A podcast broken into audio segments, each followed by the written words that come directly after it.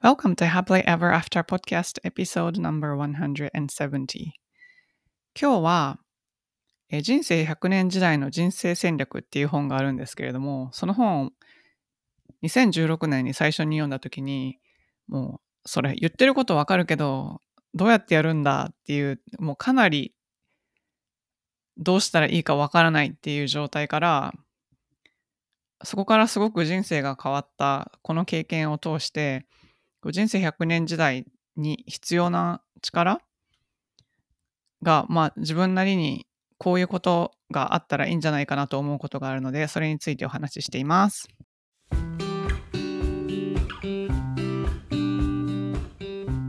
こんにちは。キャリアとビジネスのサクセスコーチ、ゆりです。私は使命や人生の目的とつながって自分の人生を最大限に充実させたいと思う女性のお手伝いをしています。このポッドキャストは今モヤモヤしていたり今の状態にはある程度満足しているけれどもっと大きなこと次のレベルで何かできるんじゃないかなって思っている女性のヒントになればという思いで配信しています。私たちは一人一人素晴らしいギフトをもらってこの世に生まれてきました。そのギフトを生かすことによってパズルのピースみたいにこの世の中で自分なりの役割を果たすことができます内面の世界を良くしていって充実させることで私たち一人一人が現実を変えていき周りの人世界にもいい影響を与えていくことができます。ソロエピソードではコーチング NLP 瞑想マインドフルネスヒプノセラピーなどに基づいたマニアックな意識や自己啓発に関する話をしています。インタビューエピソードでは世界で活躍する女性のライフストーリーをお聞きしていろんな生き方、働き方、そして自己実現の仕方があるということをお伝えしています。このポッドキャストを聞いて一人でも多くの方が元気になったり前向きに行動できるようになると嬉しいです。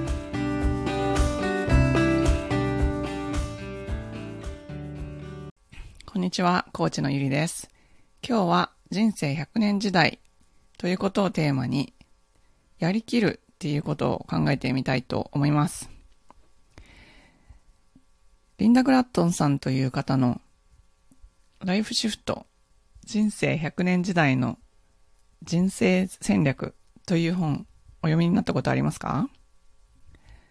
英語では The 100 Year Life で検索していただくと出てきます。2016年に出版された本で世界各国でベストセラーになって日本でもテレビや雑誌で大きく取り上げられていたので目にした方も多いのではないでしょうか。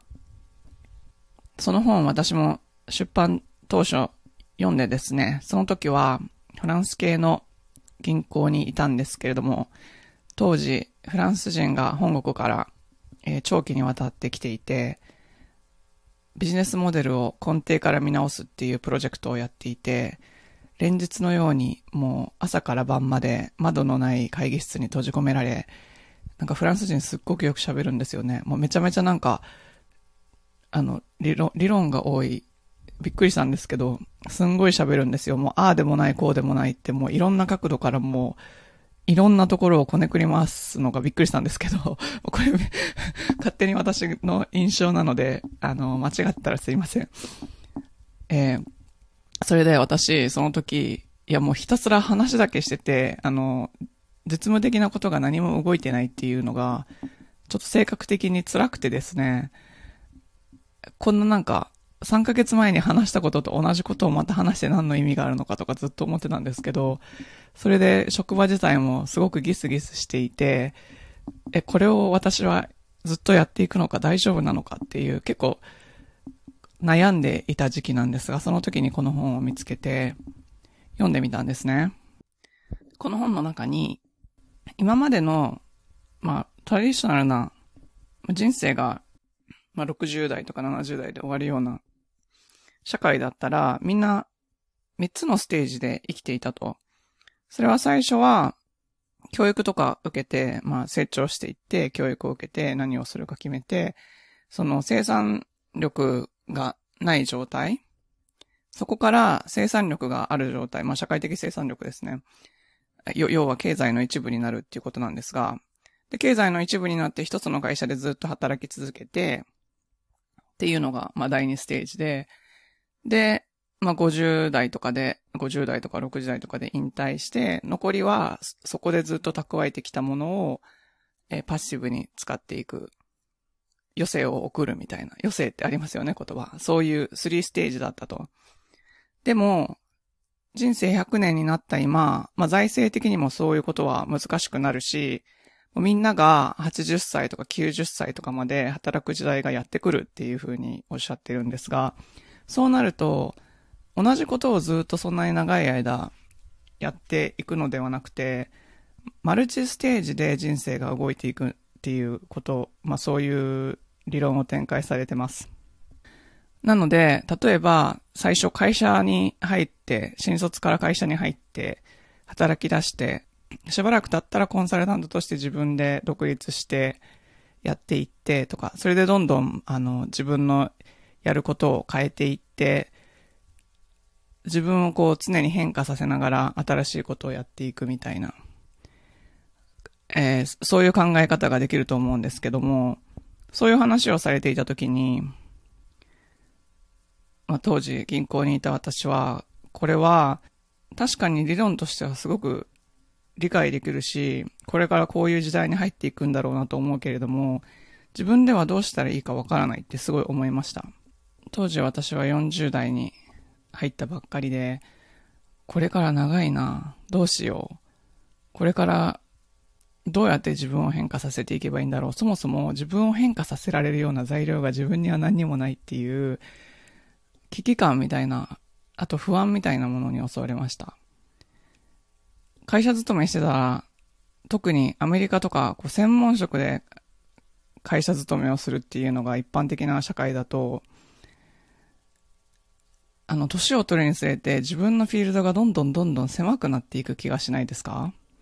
私はそういうふうなことを思っていて、年を取れば取るほどこう自由度が低くなるというか、あの、専門性は高まるんだけども、ものすごく狭いところに入ってしまって、そこから出られないっていう。で、転職するにしても、もうその、年齢的にもそうなんですけど、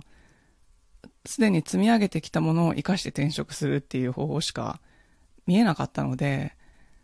なんかどんどんどんどん狭いところに入っていって、で、今こんなに狭いところにいるんだったら、60とかになった時どれくらい狭いところにいるんだろうと思いました。当時を今から振り返るとですね、当時とは全く別のお仕事をしていて、すごく可能性が広がった。当時はすごくこう、ちっちゃい箱に閉じ込められて、どんどん箱がちっちゃくなっていくイメージだったんですけど、今はすごく大きい、なんか平原みたいなところにいて、可能性がすごくいっぱいあるっていう心理的状況に変わりました。で、この私の経験から言えることは、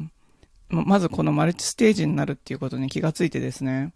そっちに向かって何らかの形で、まあ、やり方はわからないけれども、それをやってみようっていうふうに動き出したら、必ず道は開けると思いました。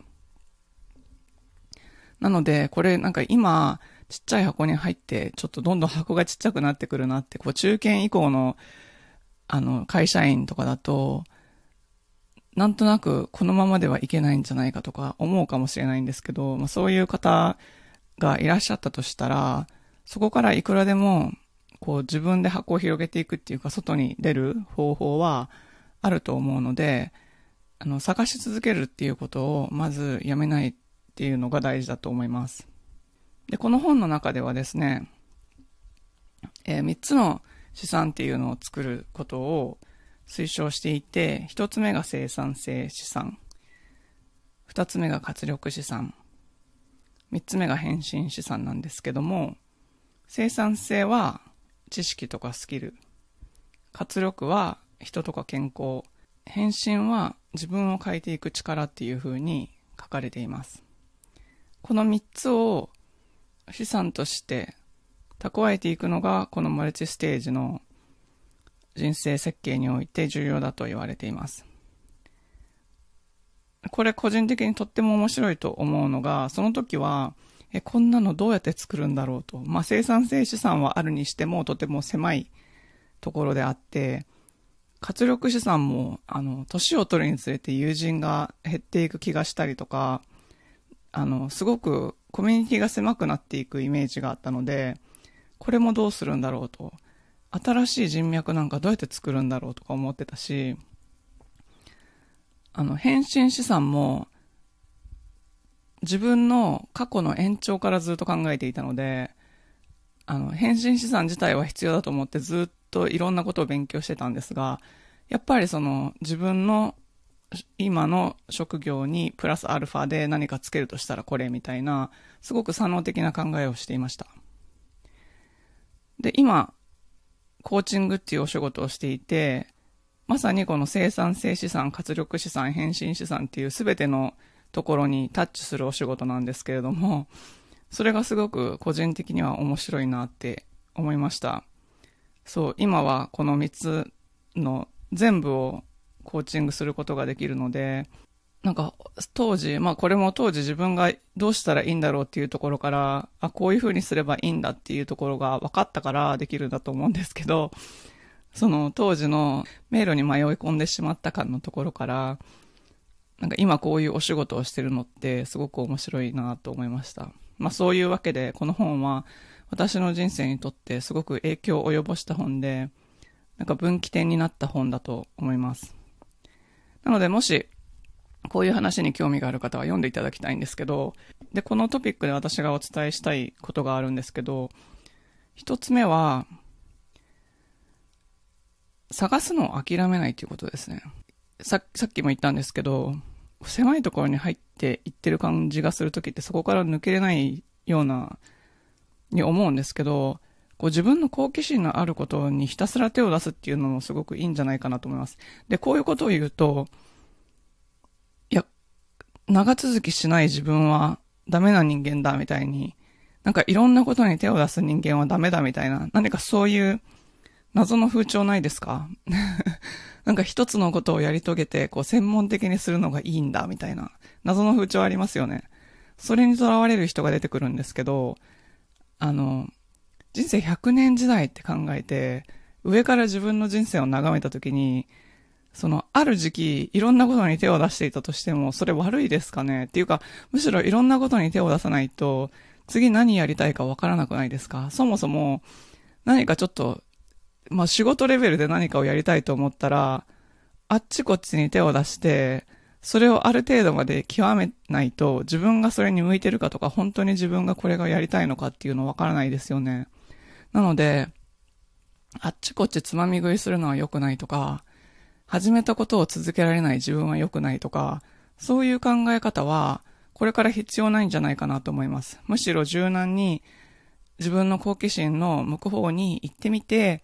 ダメだったら方向転換する。でも、その時ダメでも絶対に、あの、スティーブ・ジョブスの点と点が線につながるでないですけども、人生無駄なことは絶対何にもないので、もうこれは確実にそうだと思います。どんな些細なことでも、どんなもうちょっとのつまみ食いでも、自分がこれを活用しようと決めたら、後で絶対に線につながる、線につながるどころか面になるので、う心配しないで、もうあちこち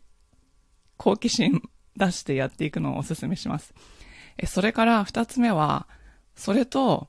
相反するように感じるんですけれども、それと同時に持っていたらすごくいいなと思う力があって、それはえ、とことんまで自分が納得するまでやりきるっていうことです。例えば、えっ、ー、と、コーチングをしていてよく、あの、言われるんですけども、今の職場でのままでいいのかとか、今の、あの、仕事をこれも、このまま続けていていいのか、会社員じゃなくて、もっと自由度の高い自営業とかを始めた方がいいんじゃないかみたいな。えー、でもそれは本人の中ですごく煮詰まってる考えではなくて、ただ今、なんか風潮的に自分の好きなことを仕事にした方がいいよみたいなのがあって、自分の好きなことを仕事にするのは、自分でビジネスするしかないんだみたいな、あ、これはあの、ある一部の人々がマーケティングとして言ってることだから、それは正しいこと、すべての万人にとって正しいことじゃないので、そういう他人のレトリックに振り回される必要はないんですね。で、本当に自分のやりたいこととか、自分がこの世で輝いてなんか残せることって会社員としてもたくさんあると思うんですよ。の会社員の方が仕事が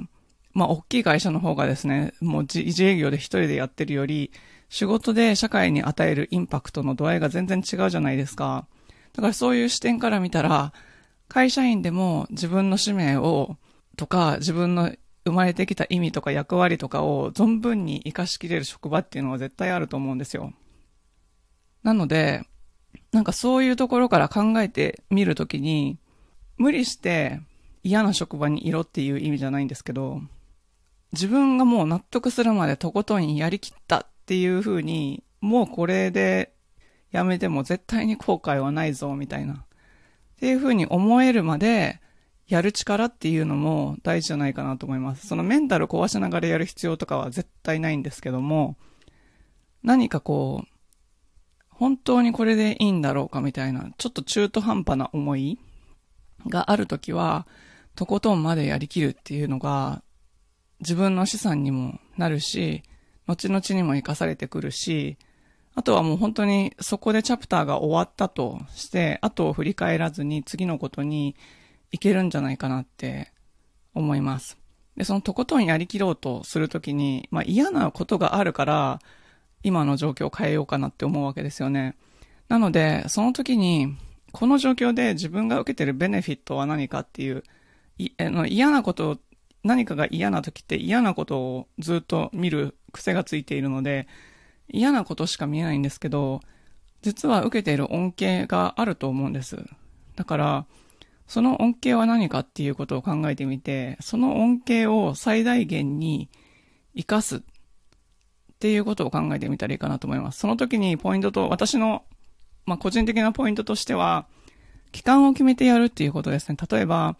1年間ちょっとこれとことんやってみて、もう、なんかそこで見極めがついたら、えー、もうそこで次のステージに移ろうとか、そういうふうに自分で、えっ、ー、と、だらだらだらだらやるんではなくて、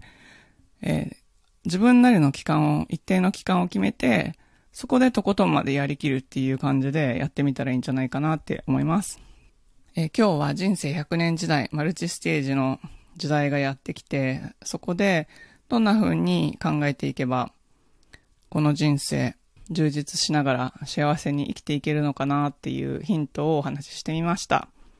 先ほどちょっとお伝えしたように、コーチングって生産性資産、活力資産、変身資産、こういった全ての人生の資産にタッチできるようなお仕事であったり、スキルであったりするんですけれども、まこれから100年時代を生き抜く中で、コーチングを仕事にしてみたい。今のビジネスやキャリアにコーチングを取り入れてもっとステージアップしたいっていう方がいらっしゃったら、えー、現在4月始まりのコーチングスクールの講座生を募集しています。興味のある方は、個別30分の Q&A セッションをやっていますので、ショーノートのリンクからご予約をお願いします。最後までお聞きいただきありがとうございました。実はこのポッドキャストが有料級だというお声をよくいただきます。もしこのポッドキャストがあなたの人生で何かお役に立ったことがあれば、ぜひご家族、お友達、会社の方など周りの人とシェアしていただけると嬉しいです。配信登録、星マークポチッと、レビューの方もよろしくお願いいたします。現在、セルフコーチングワークブックやアクションプランニング、瞑想マスタークラスの動画など、無料のコンテンツをまとめたライブラリーへのアクセスをプレゼントしています。ショーノートのリンクから登録してください。また、無料の Facebook グループ Happily Ever After 未来デザインでは、メンバーを募集しています。世界各国から自分を自分も世界も良くしていきたいと思っている女性が参加されています。こちらもショーノートのリンクから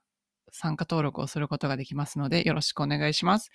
ご自分のリミットを破って新しいレベルで人生を作っていきたい方のためのコーチングプログラムに興味がある方は、ホームページ www.yuri-media.com をご覧ください。こちらもショーノートにリンクがあります。